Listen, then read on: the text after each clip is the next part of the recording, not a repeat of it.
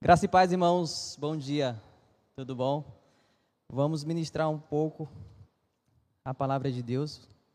Eu vou abrir aqui logo a minha Bíblia no, no livro de hoje. Bem, quem não me conhece, como já foi apresentado, meu nome é Ravi. É, faço parte da liderança da juventude e sou professor também na EBD. Eu queria compartilhar com vocês alguns versículos bíblicos que me chamam bastante atenção e é tema da nossa, da nossa escola bíblica dominical que nós estudamos de uma forma mais aprofundada. Mas, antes eu queria compartilhar com vocês a história de uma mulher, de uma mulher chamada Valéria, não é essa Valéria que nós conhecemos, que em 1991 ela sofreu um acidente, um grave acidente de carro. Ela estava passando as suas férias lá no interior lá no, na região de praias de São Paulo, litoral de São Paulo, com seu namorado. E quando eles voltavam para a capital, né, das suas férias, ela vinha no carro tranquilamente junto com o seu namorado e numa ultrapassagem, ela distraída foi pegar alguma coisa no banco de trás, ele dirigindo, quando voltou, abaixou o quebra-sol e depois disso não lembrava de mais absolutamente nada. O carro era um Santana que colidiu de frente com o Monza. As três pessoas que estavam dentro do Monza, elas morreram na hora. O casal que vinha no outro carro sofreu ferimentos gravíssimos. O rapaz que vinha dirigindo, ele foi arremessado para o lado da, da passageira, da sua namorada Valéria, e teve também ferimentos gravíssimos ela disse que quando acordou, ela acordou com pessoas ao redor do carro, no meio de uma chuva, falando para ela: tira, tira, tira essa bolsa da, do seu colo. Depois de alguns segundos, ela simplesmente apagou. Nesse momento que ela apagou, ela compartilhando, ela disse que sentiu que estava morrendo. Não era, não era um raciocínio, mas uma consciência da morte. Ela fala que percebeu que estava indo embora. Esse foi o testemunho dela contando a respeito da sua experiência, mas ela não morreu nesse acidente. Um dia depois ela acordou novamente, só que agora em uma cama de hospital. Ela passou mais de seis meses para poder voltar a andar. Essa foi uma história. A outra história de uma mulher chamada Sharon Stone, americana, ela conta que ela estava normal, vivendo uma vida normal, tranquila, só que ela teve um coágulo cerebral que teve que ser atendida às pressas para fazer uma cirurgia naquele sangramento, naquele coágulo que tinha no cérebro dela. Ela conta a experiência dela que ela simplesmente foi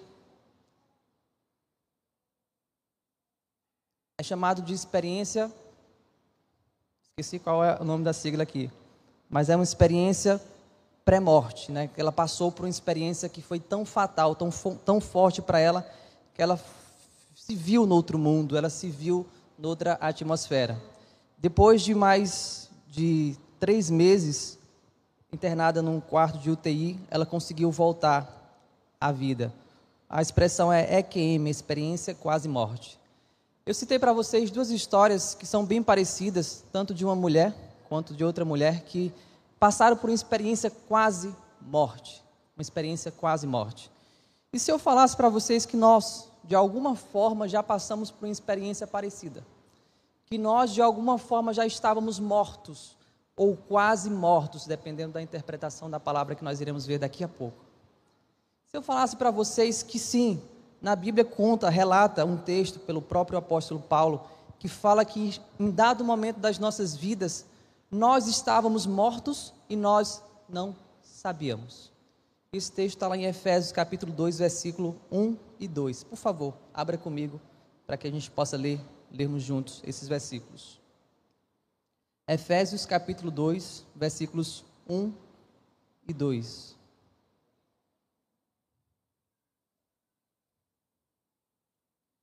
Eu vou ler na versão NVI que diz assim: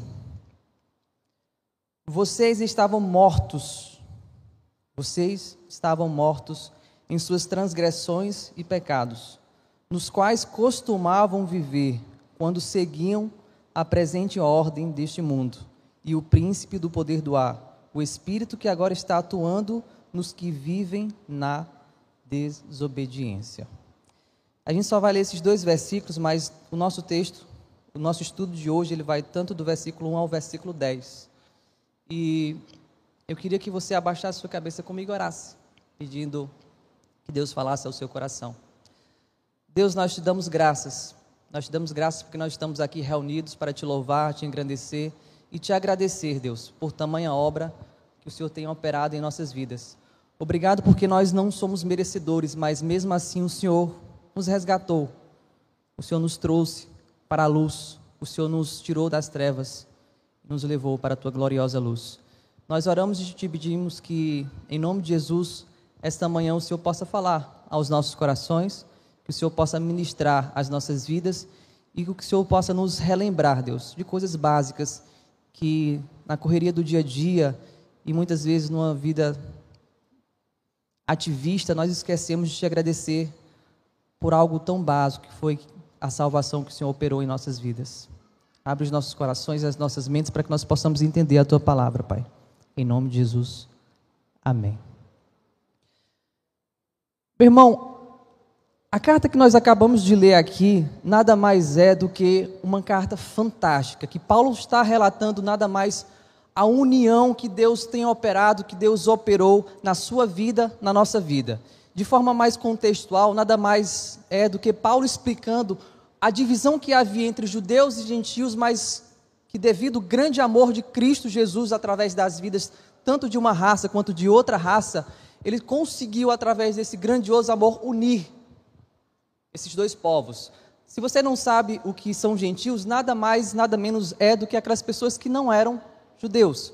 Então, num contexto mais prático, digamos que você seja brasileiro. Qualquer outra pessoa que não fosse brasileira é considerado um gentil nesse contexto. Então, essa carta traz essa ideia. E essa carta, segundo alguns teólogos também, ela é como se fosse a extensão da parábola do filho, do filho perdido, escrita por Lucas lá no capítulo 15. Ou seja, Deus demonstra através do seu amor o quão ele ama a humanidade, dando o seu filho. Ou seja, aquele filho que estava perdido, agora ele não está mais perdido, ele foi encontrado pelo próprio pai dele. E é também uma forma de expressar a largura, a altura, o comprimento e a profundidade, como Paulo escreve aqui no capítulo 3, versículo 18, do amor de Deus que ele tem para a sua vida. Efésios não é uma carta para você simplesmente ler, é uma carta para você meditar de forma bem profunda. E esses versículos que nós estamos lendo aqui agora são versículos fantásticos, que mostram a realidade daquilo que nós éramos para aquilo que nós somos. Então, o tema da administração que eu quero trazer para vocês hoje nada mais é do que da morte para a vida. Da morte para a vida. E os versículos que nós iremos trabalhar são esses, versículo 1 ao 10. E o primeiro tema que eu quero trazer para vocês, a primeira parte dessa, dessa reflexão de hoje, é nada mais o que éramos. E leia comigo no versículo 1 agora de uma forma um pouco mais detalhada. Observe que Paulo diz assim: Vocês estavam mortos. Ele não tem necessariamente um, um, um um passar a mãozinha na palavra que ele escolheu para falar a respeito da condição que aquele povo, que aquele destinatário original que Paulo escreveu, que era um, uma igreja lá na Ásia Menor, uh, que é uma, uma cidade chamada Éfeso, ele simplesmente fala de uma forma direta a condição de cada uma daquelas pessoas que antes havia estado sem Cristo em suas vidas. E ele nada mais usa a palavra morto. Vocês estavam mortos. E quando a gente estuda um pouquinho essa palavra no seu original, é interessante o significado dela, porque diz os, o significado dela em seu original é necros. E o significado é necrotério. Se nós fôssemos traduzir essa palavra ao pé da, da, da palavra em si, no nosso contexto original, nós iríamos perceber que ela é traduzida não como mortos, mas como necrotério. Isso traz uma ideia um pouco mais profunda a respeito do texto, porque nós percebemos não só o nosso estado, mas a nossa condição que éramos e estávamos. que você e eu estávamos em um necrotério. Perceba também que estar no necrotério não é o destino final de uma pessoa quando está morta, mas é um meio para. É o um meio para ir para a sepultura. Você primeiro vai para o necrotério, depois você vai para a sepultura. Eu acho interessante essa palavra, porque ela também pode significar necrosar. E quando Paulo fala isso, eu penso, poxa, qual era o meu estado? Qual é a condição de um homem sem Cristo? Qual é a condição que eu estava sem antes ter Cristo em minha vida? Você já parou para pensar a respeito disso? Era morto, nada mais do que isso. E, a, e, o que a gente poderia nos perguntar era morto por quê? Ele continua dizendo: mortos em suas transgressões, em seus pecados.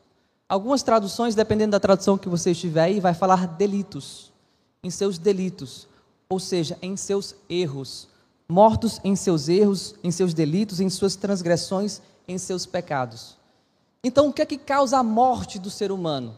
Está escrito lá em Gênesis capítulo 3, narra toda a história que foi nada mais o pecado entrando na raça humana. Pecado, meus irmãos, no seu original, ramatia significa nada mais do que errar o alvo. Então, nada mais pecar é quando Deus te orienta, é quando um pai orienta o seu filho a cumprir uma determinada coisa, ele vai e simplesmente faz o contrário. Ele errou o alvo, ele pecou. Pecado significa isso. Pecado é a orientação de Deus para a tua, tua vida, dizendo faça isso, e você faz justamente o contrário. A questão aqui é que nós estávamos numa situação que nós não tínhamos consciência disso. Por quê? Estávamos mortos, afogados no pecado, nas nossas transgressões. Você consegue ter essa consciência? Será que nós já chegamos num nível de cristandade, num nível de experiência para com Deus, para com a Sua palavra, que nós temos a consciência do nosso estado que éramos e do estado que Cristo nos tirou? Será que nós já chegamos a esse nível de intimidade para com Deus, ao ponto de percebermos que, caramba, Deus nos tirou de algo profundo, nós, Deus nos tirou de uma miserabilidade e nos trouxe para a sua gloriosa luz? Você já teve esse nível de consciência? Se não, leia Efésios. É uma carta que vai trazer, sim, essa consciência para as nossas vidas. Mas ele não para aí, ele continua. Ele continua no versículo 2 dizendo: Nos quais costumavam viver, quando seguiam presente, a presente ordem deste mundo, o príncipe do poder do ar, o espírito que agora está atuando nos que vivem na desobediência. Eu acho interessante que Paulo, agora, neste momento, assim como ele fez, ele frisou no versículo 1, ele sempre está conjugando os verbos no passado. Estavam, costumavam. Porque ele está falando agora para um grupo, para uma igreja de salvos, para uma igreja, para um contexto de pessoas que conheceram e vivem a verdade. E meio que relembra a situação deles, para que eles possam viver de uma forma essa palavra, ela, eu gosto dela, do significado prático dela, gratitude. Uma, um espírito de gratidão e de atitude mediante Deus e mediante a obra que ele operou em suas vidas. E ele primeiro conjuga estavam, no versículo 1, depois ele conjuga no, o verbo no passado, costumavam viver quando seguiam, primeiro, a presente ordem deste mundo, segundo, o princípio, o príncipe do poder do ar, e terceiro, o espírito da desobediência. Como era a sua vida antes de Cristo? Morto. Simples de forma direta. Isso. E quem que você seguia? O que é que você seguia antes de conhecer a Cristo? Aqui ele vai citar três coisas, três momentos, três estágios que na, na realidade resume-se a um só. Presente ordem deste mundo, o príncipe do poder do ar e o espírito da desobediência.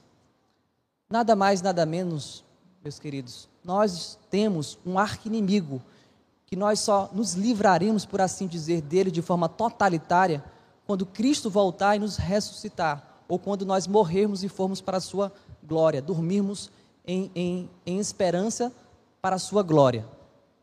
Nesse arqui-inimigo se chama Satanás. Ele luta contra as nossas vidas, ele luta para que nós nos afastemos e nós estejamos esmurecidos na nossa caminhada cristã. Ele luta diariamente contra você e atuando naqueles que ainda não conhecem a Cristo para que permaneçam naquele estado.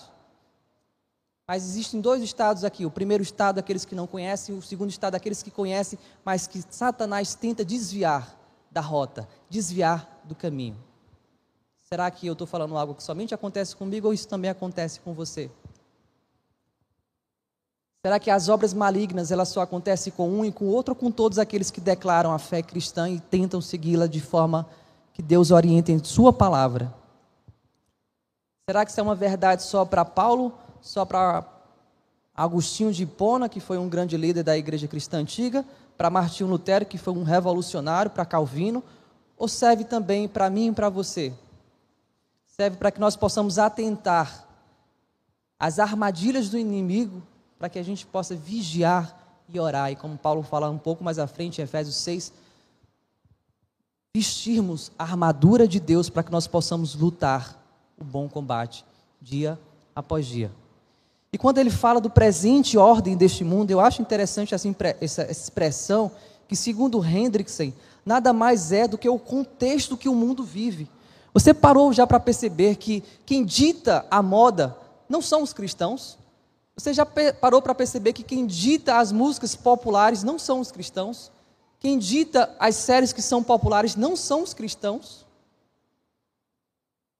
Tenho certeza que a sua série predileta provavelmente não é uma série cristã. Tenho certeza que você provavelmente já assistiu uma novela que não é cristã, que você já escutou uma música popular que não é cristã. Dependendo do contexto que você vive, você vê em si, não há nenhum problema nisso. O problema está é, em a forma que a presente ordem deste mundo dita as coisas. A gente tem um estilo de vestimentas. Aí vem o mundo e diz para as mulheres: não, vocês precisam usar roupas decotadas, mini saias e por aí vai. Está certo ou está errado? Essa sensualidade que é inserida no nosso contexto e não só estar no mundo, mas muitas vezes entra também dentro da nossa comunidade.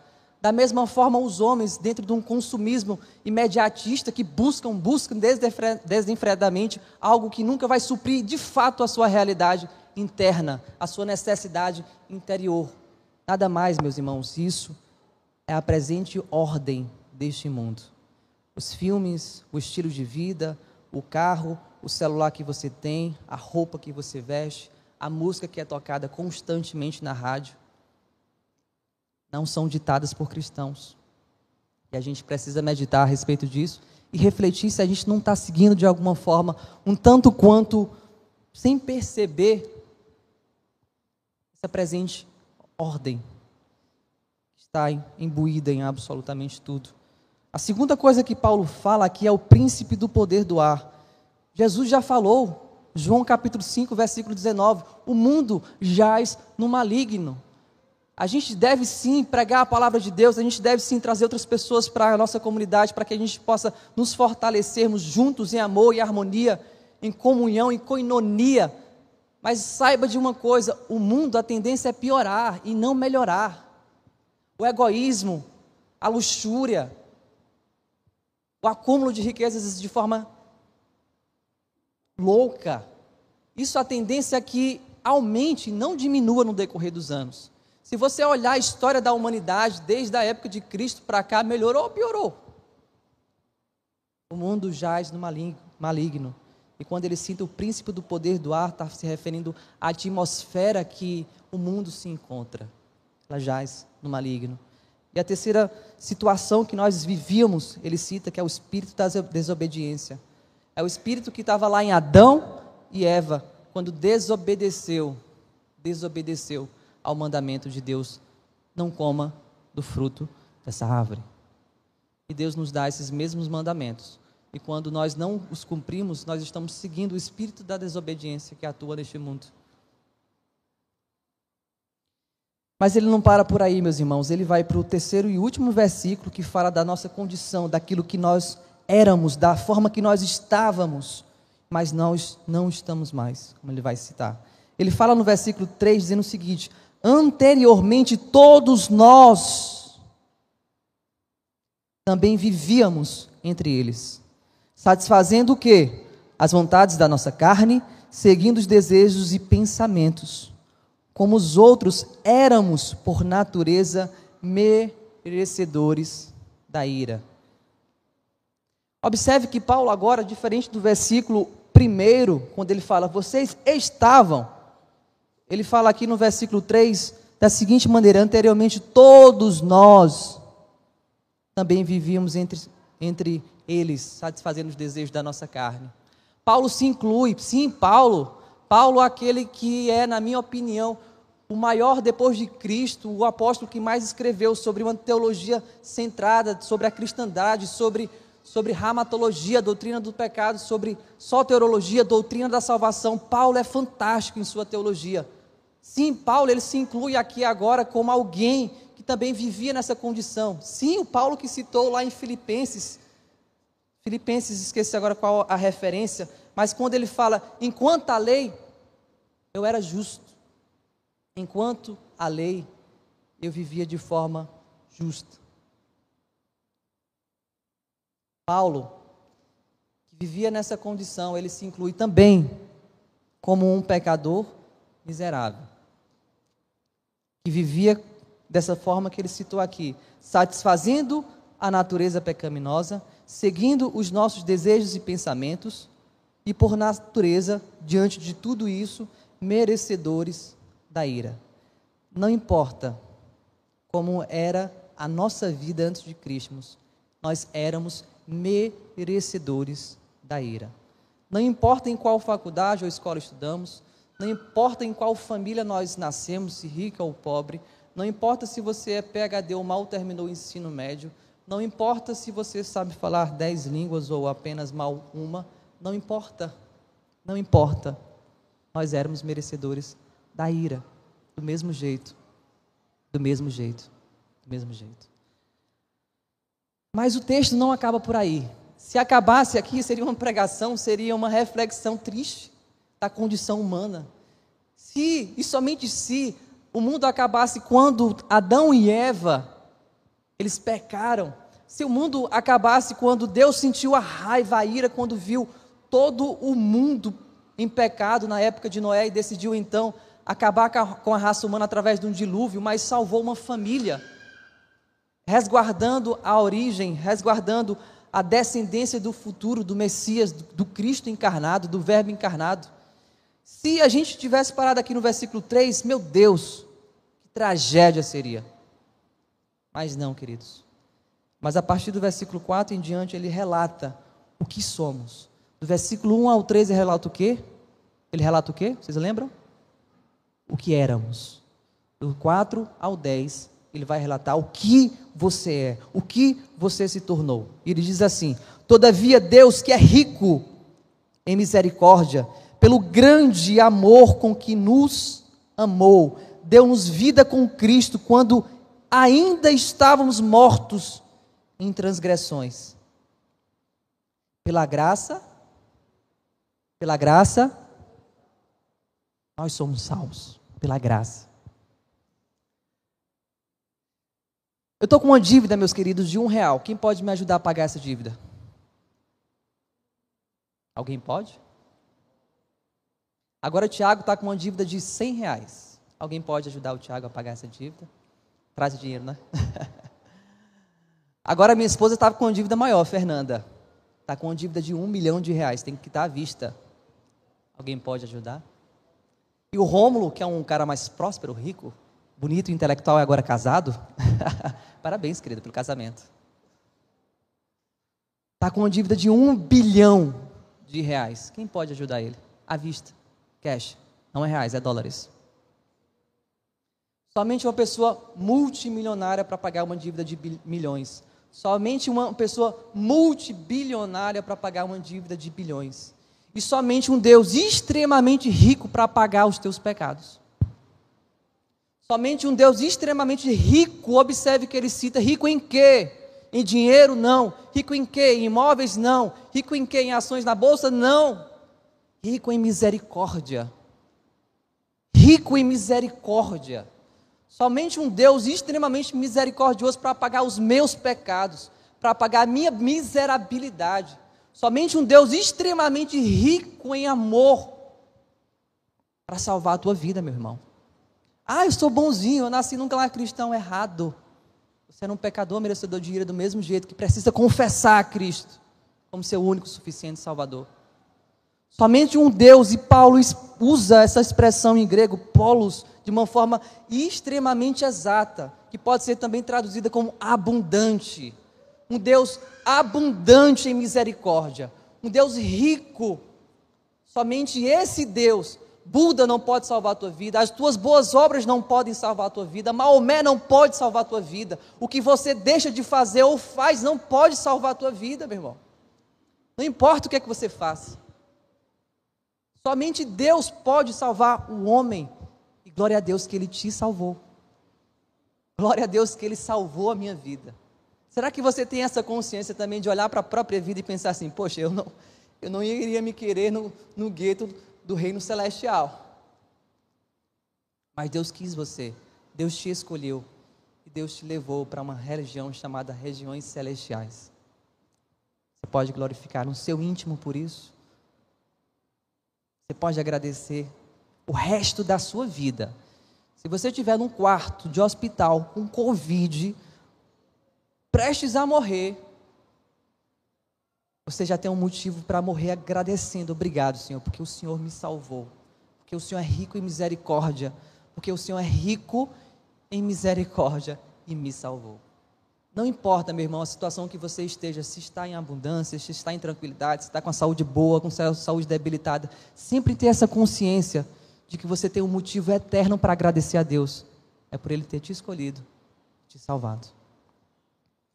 E ele continua aqui dizendo que pelo grande amor. Quando você pensa na Bíblia, você pensa em quê? Ou em quem? Você pensa em Deus. Mas quando você pensa na Bíblia, provavelmente você também não pensa só em Deus, mas pensa na cruz.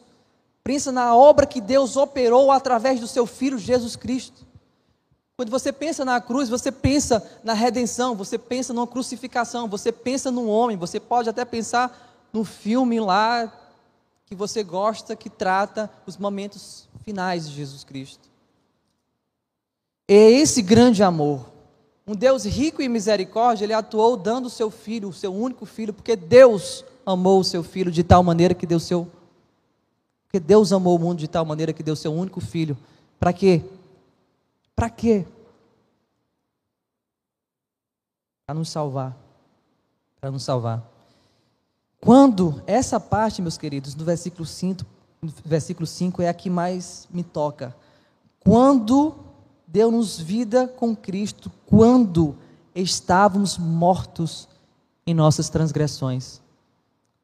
Eu até brinquei com o Celso ali no, no, na entrada da, da, do culto hoje, que eu disse que ia citar ele. Deus amou Celso ainda quando ele estava lá no Cabão.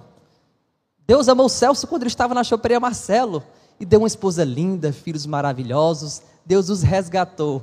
Eu estou brincando em relação a isso, mas eu não sei nem se ele já frequentou esses bares aqui de São Luís. Mas Deus, ele te resgatou, Deus, ele te chamou, Deus, ele te escolheu. Deus ele foi rico em misericórdia, em compaixão, mesmo você ainda sendo um pecador, mesmo você ainda sendo alguém que o desagradava. Deus olhava para você, mas olhava como um filho amado. Imagina o amor que você tem para com seu filho. Deus assim o olhava, olhava para você, ainda quando éramos, ainda quando estávamos mortos em nossas transgressões, Ele acrescenta e testifica, pela graça vocês são salvos. E continua no versículo 6, leia comigo: Deus nos ressuscitou com Cristo e com Ele nos fez assentar nas regiões celestiais em Cristo Jesus. Aqueles que acreditam na doutrina da perda da salvação tem um texto aqui muito complicado para trabalhar. Como que você é salvo, agora você é transportado para as regi regiões celestiais e você simplesmente, quando perde, você sai das regiões celestiais e volta para o mundo e depois volta para as regiões celestiais. O que é que significa regiões celestiais, meus irmãos? Nada mais é do que quando nós somos salvos, nós somos transportados para a pátria celestial. As nossas leis não são mais no, necessariamente os nossos códigos brasileiros referentes às nossas leis, mas são referentes a leis de Deus, a pátria celestial, as regiões celestiais, é a pátria que agora nós estamos, mas ainda não, é o já e agora não. Nós já estamos espiritualmente nessas regiões, segundo Paulo, mas ainda esperamos por Cristo a sua volta para nos resgatar de forma inteira e completa para essa região, para esse local. Saiba de uma coisa, meus irmãos, mas eu acredito nessa verdade do fundo do meu espírito, não por meritocracia ou por qualquer coisa do tipo, mas simplesmente porque eu conheço a obra de Cristo. Uma vez que Deus te salvou, Ele vai preservar a tua salvação até a vinda dele. Não acredite simplesmente na ideia de que você pode ficar perdendo. E a ideia de que você, uma vez salvo, salvo até a volta de Cristo, não te dá direito ou te dá abertura de pecado, porque um verdadeiro salvo odeia o pecado.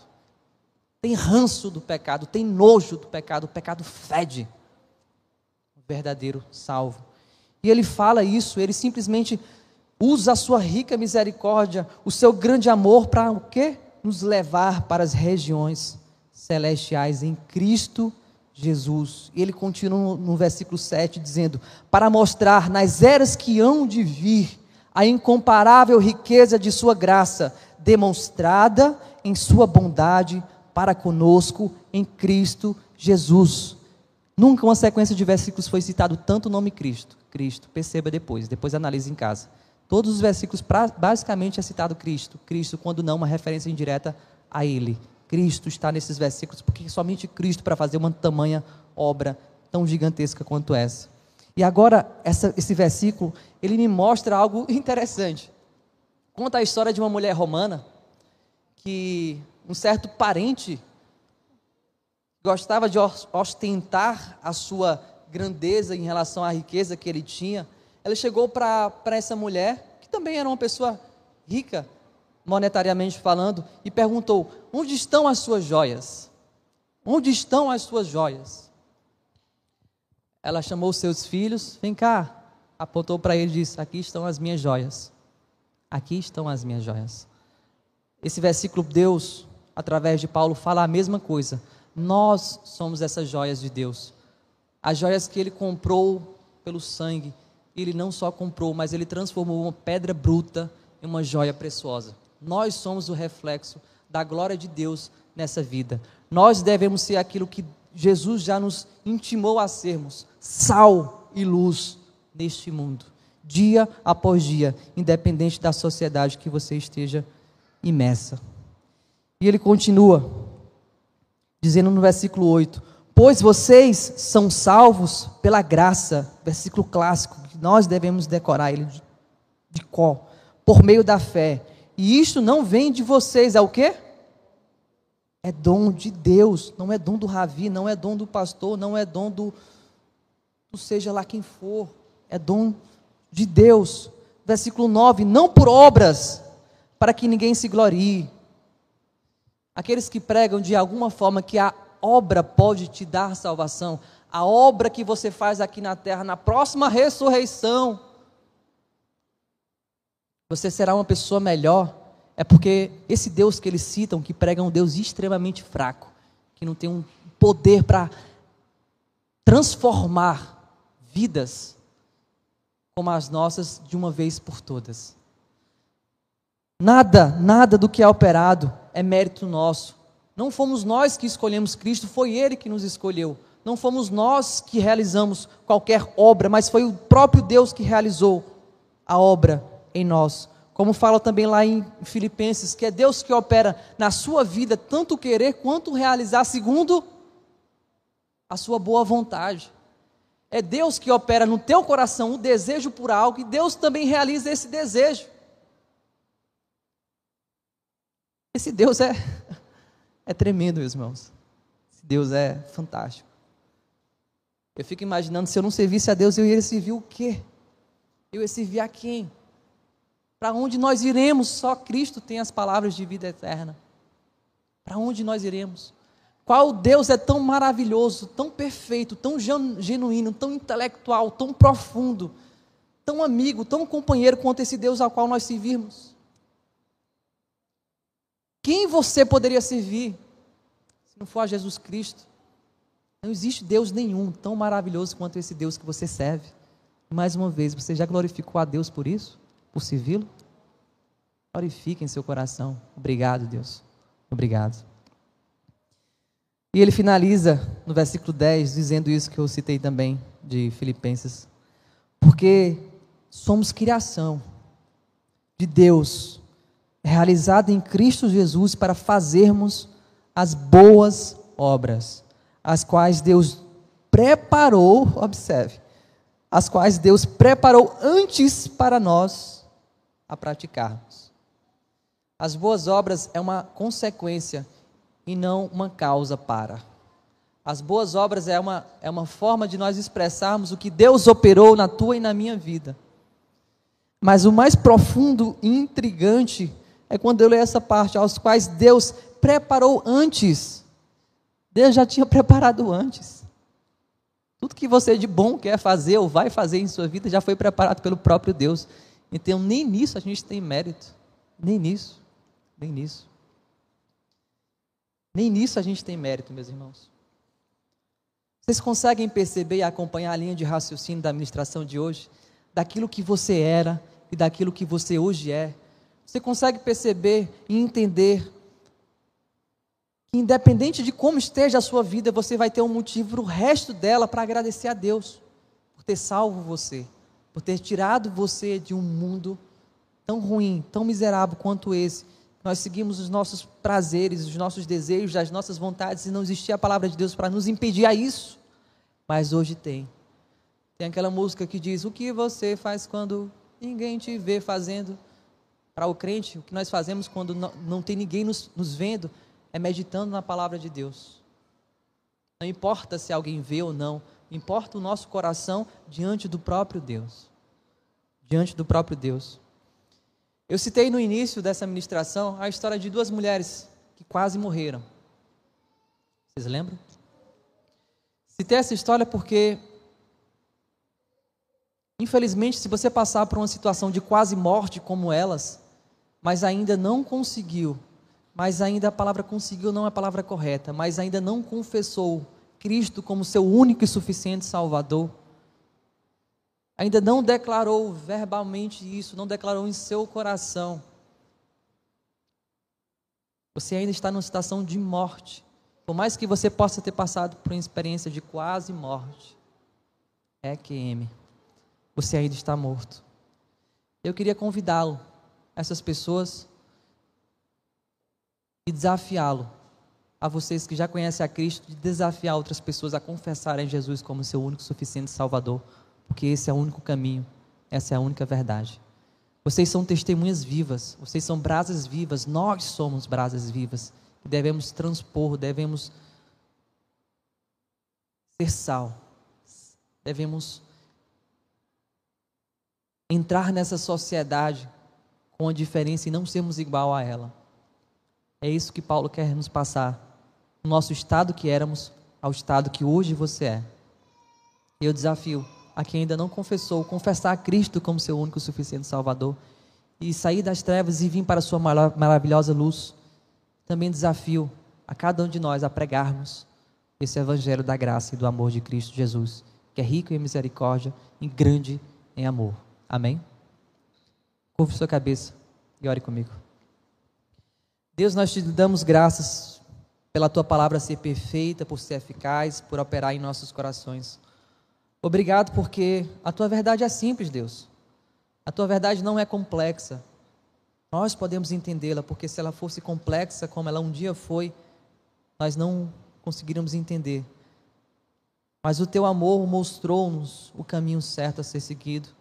Pois tu és o caminho, pois tu és a verdade, nada mais do que do que ti, Jesus, é a verdade.